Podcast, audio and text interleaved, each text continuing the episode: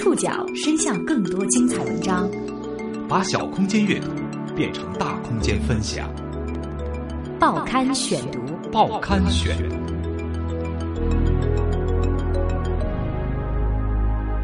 把小空间阅读变成大空间分享，欢迎各位收听今天的报刊选读，我是宋宇。今天为大家选读的文章综合了《南都周刊》、《燕赵都市报》、《扬子晚报》、央视、新华社以及搜狐文化的报道。我们将一起来认识一位最近很火的诗人。随着一首名为《穿过大半个中国去睡你》的诗在网络病毒般蔓延后，诗人余秀华火了。穿过大半个中国去睡你，又这个题目是是个标题党去了。他的第一本诗集《摇摇晃晃的人间》也将于下月出版。有人质疑这种传播是否是炒作。有人质疑他的写作是否有人代笔，这位患有脑瘫的诗人却很豁达。阵阵风吹过去了，我还是在这个地方，估计没有什么改变。报刊选读今天为您讲述诗人余秀华。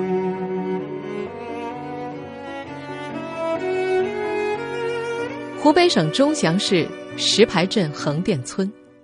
余秀华的家从来没有这样热闹过，数不清的电话来了，车来车往，市委领导的慰问金来了，照相机、摄像机的镜头都对准了他。就在下个月，余秀华的个人诗集也将由湖南文艺出版社推出。几乎是一夜之间，余秀华和他的诗作被无数懂诗和不懂诗的人一次次提起。这一切，就算是在移动互联网时代，似乎仍然显得太快。也许你已经知道了被媒体打上“脑瘫诗人”标签的余秀华，也许你根本不熟悉他。在这个大多数人已经不读诗的时代，让我们一起来回溯一位诗人的窜红史。余秀华的预热可以回溯到去年，二零一四年初秋的一个中午。没有午休，诗刊编辑刘年在北京农展馆南里十号的办公室里奄奄欲睡。一点多啊，往往是最疲倦的时候。他这样回忆那个后来才显得不同寻常的下午。他偶然看到了诗人余秀华的博客，读了几行诗歌之后，他发现自己睡意全无。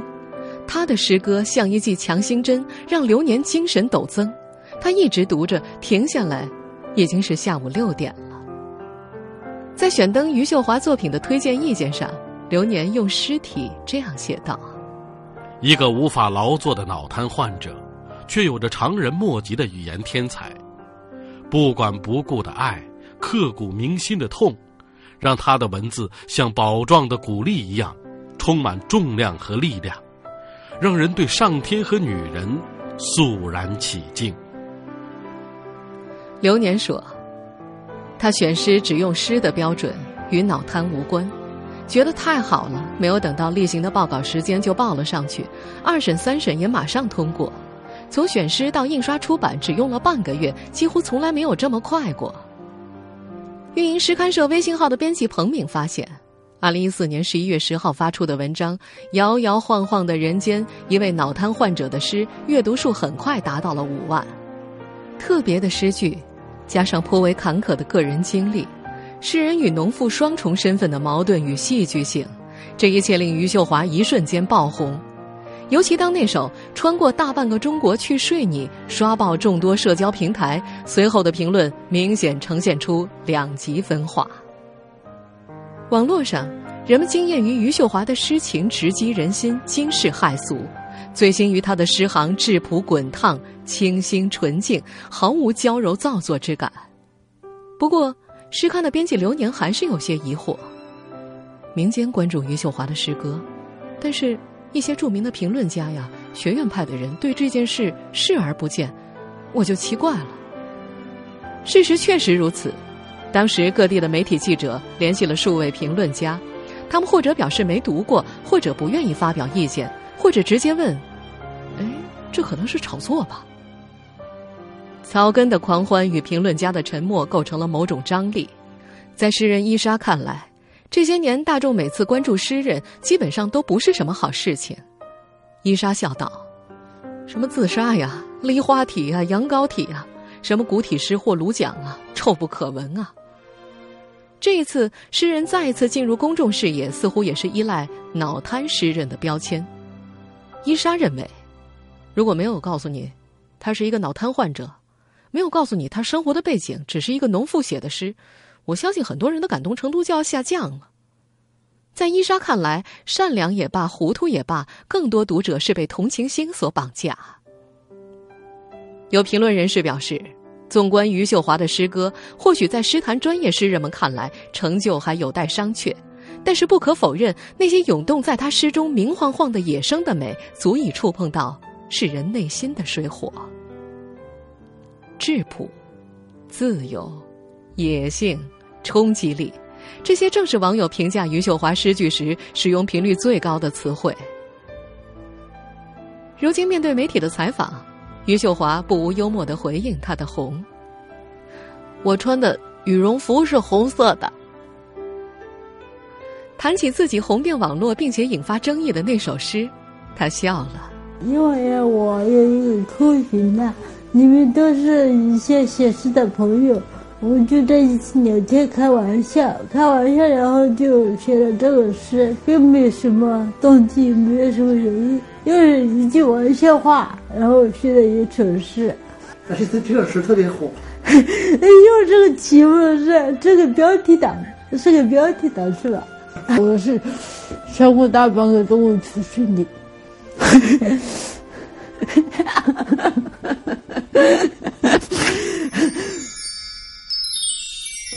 就这样，这位在村里喂喂兔子的农妇，最终在穿过大半个中国去睡你的火爆中，红的让记者穿过大半个中国来看他。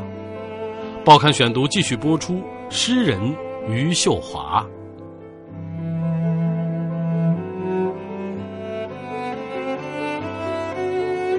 余秀华的家，在湖北省钟祥市石牌镇横店村八组。这个有零有整的地名几乎包含了中国所有行政区层级。这位诗人走路的时候摇摇晃晃的，努力平衡着自己的身躯。从前面他的录音里，我们也能发现，余秀华说话很用力，像是憋出来一样。一九七六年，他出生在这个小村子里，他的弟弟于世勇在两年后来到世上。父母每天在地里忙活，早出晚归，他是由奶奶带大的。根据家人介绍，余秀华出生的时候脑缺氧，最终导致了脑瘫。母亲周金香坐在空荡荡的堂屋里说：“唉，以前太穷了，没钱。如果以前到医院去生啊，就不会这样。”余秀华生下来四天不会吃不会喝。到荆门人民医院，在脐带上下左右打了四针，才开声哭。此后在医院住了二十二天，没有奶水，靠吃米糊和知青从城里带来的葡萄糖粉喂养。到了两岁还是不会走路。那时候家里人烧香烧纸信耶稣都找过没有好转，还请医生在家里住过半个月。母亲说：“每天都要花钱。”沉默了半晌，又说：“你知道那个时候有多穷吗？”孩子不会走路，父亲于文海用八根棍子加上轴承做了一个工具，辅助他学会走路。没学会走路之前，时间很长，一冬一春，爬烂了两条棉裤。六岁走路还是容易摔跤，八岁发蒙读书，家里人背去背回。三元六毛钱一包的香烟送给老师一整条，还让一个同学帮忙他上厕所。说到这儿，母亲周金香又沉默了，许久之后憋出了几个字：“好难，好难啊！”从一九八三年分田到户开始，这家人就考虑如何提高收入。当时的办法是农闲收鸡蛋去金门卖，地里的收成一年有万把块钱。父亲还在工地打工，一天百把块钱，但不是天天都有。从余秀华家可以看到公路上不错的房子，母亲叹了口气：“唉，石牌人啊，一家四口在外面卖豆腐，一年可以赚二十万。他们家也是四口人，但是祖先留下的珍贵手艺没有成为这家人致富的路径。当于秀华高中毕业，嫁人还是留在家里吃老米成了问题。吃老米是江汉平原的方言，指招女婿。母亲选择了后者。余秀华说：“婚姻开始很新鲜，后来就烦了。这是一段让她悔恨交加的婚姻，二人关系并不好。丈夫常年在外打工。年轻的时候谁没有那么点事儿嘞？是吧？还是有的。现在年纪大了，人老珠黄，有事能放就放下了。”不过，母亲周金香倒觉得，如今的情况在变好。尤其是于秀华十八岁的儿子已经考上了武汉的一类大学，超过一类线十几分。这个外孙子也主要是由于文海、周金香带大的。在这个小村子里，村民的娱乐是打麻将、玩牌。余秀华只喜欢看书，博尔赫斯的作品，阿来的《尘埃落定》。村上春树的《挪威的森林》，他最近正在阅读这些文学作品。至于什么时候开始写诗，余秀华自己都记不清了。第一次投稿是在《九月》杂志上，一投即中，这使他受到了鼓励，说明自己的诗歌至少有一个人喜欢。后来，《金门晚报》开始刊载他的诗歌。而二零一四年诗刊下半月九月号的双子星座栏目推出了余秀华的诗，使得他登上了中国诗坛最高级别杂志。去年十二月，受诗刊杂志的邀请，余秀华和母亲前往北京，参加了一次在中国人民大学举行的朗诵活动。那是一次专门为草根诗人举办的朗诵会，也是余秀华蹿红的重要节点。报刊选读继续播出。诗人余秀华，那条载有余秀华诗歌的微博阅读量突破五万之后，诗刊杂志决定举办一个诗歌朗诵会。除了余秀华，还邀请了其他几个诗人。那是二零一四年十二月十七日，中国人民大学第三教学楼三三零八教室，余秀华朗诵了。我养的狗叫小乌。我没有找到余秀华朗诵的原声，由我来为你复述一下这首诗的片段。我养的狗叫小乌。我拨出院子的时候，它跟着。我们走过菜园，走过田埂，向北，去外婆家。我跌倒在田沟里，它摇着尾巴。我伸手过去，它把我手上的血舔干净。他喝醉了。他说，在北京有一个女人比我好看，没有活路的时候，他们就去跳舞。他喜欢跳舞的女人，喜欢看他们的屁股摇来摇去。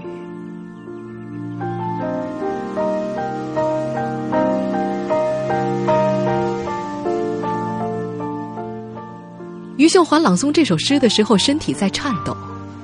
等他朗诵完毕，现场安静了片刻，然后掌声就热烈了起来。在场的诗人唐小米说：“他的诗歌有独特的对生活和生命的体验，能够打动我。”不过，回想起那天在中国人民大学的朗诵，余秀华自己却感觉晕晕乎乎的。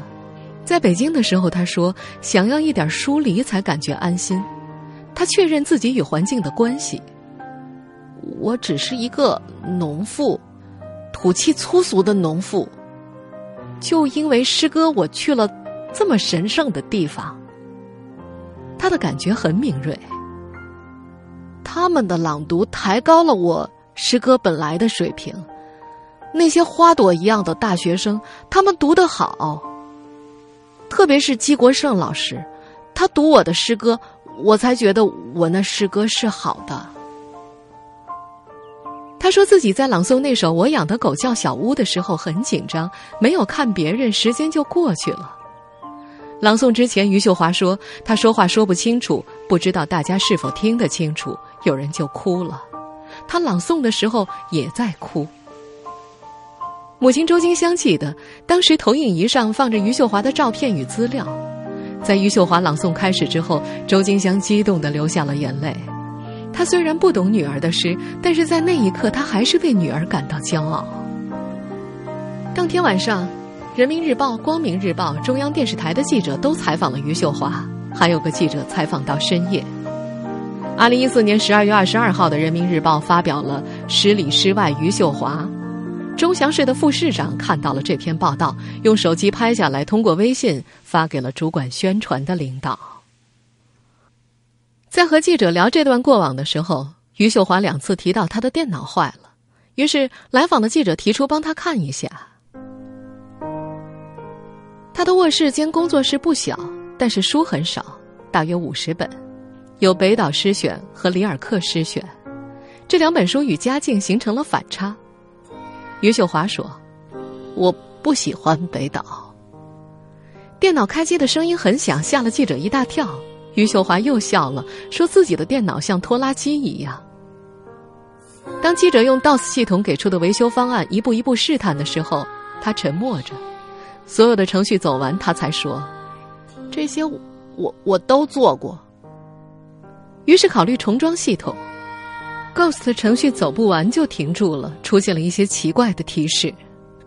他说：“重装，我我也走到这里了。”记者经过一番苦思与查找，终于发现系统安装盘上有一些不易察觉的污点，于是用干净的卷纸擦干净 CD，放进光驱重新读，终于通过。他很高兴的在背后大喊：“妈，今今天来了一个师傅。”最后网卡无法装上，余秀华说：“我可以用手手机下载这个驱动程序。”这时候，犬吠声响起，颠簸的小路上慢慢摇晃来四部轿车，钟祥市宣传部、文联、作协、残联和石牌镇的领导来了，其中有两个干部提来的恰好是电脑和显示器，余秀华高兴坏了，连声说。不用修了，不用修了。大家在院子里坐下，领导问寒问暖，参观余秀华的工作室，询问她的身体情况与创作进度。当领导问到她学历，余秀华说才高二。领导说：“你会写诗啊？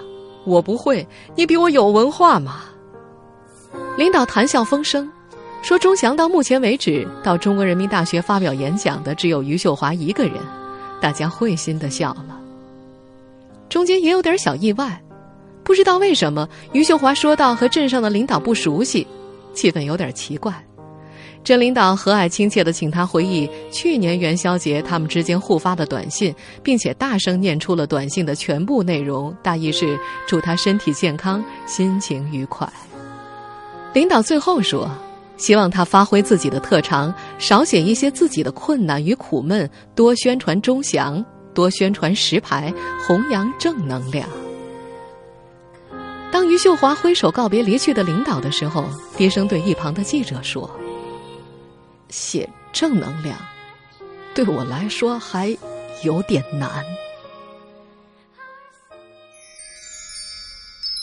余秀华的诗在诗刊社微信号上被广泛传播。多数人相信，这是因为脑瘫患者写诗所引发的医学传奇与励志故事。但这种被广泛传播的猜想是不对的，因为国内脑瘫诗人不止余秀华一个。其次，诗歌能够打动一个没读过诗的人，这件事儿是正常的，尽管在二零一四年以前不多见。报刊选读继续播出，诗人余秀华。很多人命中注定在二零一四年与诗歌再次相遇。Do not go gentle into that good night. Old age should burn and rave at close of day. 我们现在听到的这首诗叫做《不要温柔的走进那个凉夜》。被二零一四年的那部科幻电影《星际穿越》所引用。中国百分之九十以上的小资都是从《星际穿越》当中得知，世界上存在一个叫做托马斯的诗人。那刻，许多人惊讶地发现自己被打动了。那一刻，我们才发现自己以前一直处于正常世界之外，处于诗歌之外的异次元空间。美国蒂摩尔豪斯大学中国项目研究主任沈瑞在豆瓣上写了他阅读余秀华诗歌后的感想。这些文字被微信转发之后，阅读数到了五十万。沈瑞写道：“这么清纯、胆怯、美丽的爱情诗，我被震动了。我接着往下读，一共十首。我看了第一遍，第一个感觉是个天才，因为横空出世的诗人在我们的面前。”实际上，二零一四年诗歌阅读数第一名的诗歌作者不是余秀华，而是获得鲁迅文学奖的诗人李元胜。他的《我想和你虚度时光》单个微信号的阅读数是十六万。李元胜说：“我觉得呀，社会到了一个认知的拐点，就是只讲奋斗、只讲拼命工作的社会阶段，刚好到了一个拐点。”大家比较看重生活的价值和意义，甚至是日常生活的质量。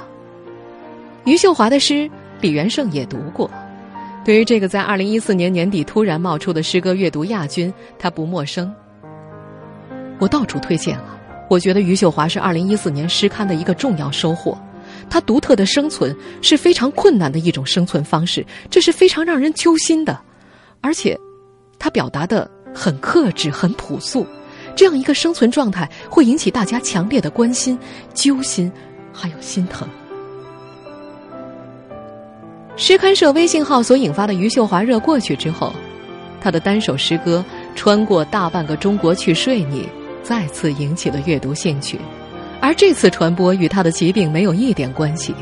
人们喜欢这首诗，喜欢他强有力的开头。诗中写道。其实，睡你和被你睡，是差不多的。无非是两具肉体碰撞的力，无非是这力催开的花朵，无非是这力催开的花朵。这一句来自迪兰·托马斯的名诗：“通过绿色导火索催动花朵的力。”这首诗北岛非常喜欢，专门写过评论文字。由此，我们还可以想起北岛在《峭壁上的窗户》一诗当中写下的诗句：“黄蜂用危险的姿势催开花朵。”余秀华说：“他不喜欢北岛，也不喜欢外国诗人，但是这些都不妨碍他与北岛、迪兰·托马斯共享一种悬思：谁用了什么样的创造力，凭空捏造并且催开了一朵花？”震荡过这些杰出头脑的悬思，再一次感动了我们。有什么奇怪的呢？诗刊的编辑流年的说法更加清楚明白：从内心里来，到读者心里去，能够打动人呐。美国著名诗人艾略特曾经说过：“一个大诗人的出现，会改变以往诗歌的格局。”目前，许多诗人出面谈论余秀华，表明旧格局已经受到了震撼。但是，批评余秀华的人也许并没有准备好，说他的诗歌出名是因为怜悯，然后说他的诗歌存在抄袭，然后说他的诗歌是大众化的。每个诗人真正的地位，本来就需要评论家商榷很多年才能够确定。让他们去吵吧。诗人余秀华喜欢写诗，就继续去写。读者喜欢读诗，就接着去读。就像余秀华自己在接受采访的时候所说的那样：“真的风吹过去了，我还是在这个地方过我的日子，写我的生活，估计没有什么变化，估计没有什么改变。”是啊，这阵风过后，我们的生活会有什么改变呢？听众朋友，以上您收听的是《报刊选读》，诗人余秀华，我是宋宇，感谢各位的收听。今天节目内容综合了《南都周刊》、《燕赵都市报》、《扬子晚报》、央视、新华网以及搜狐文化的报道。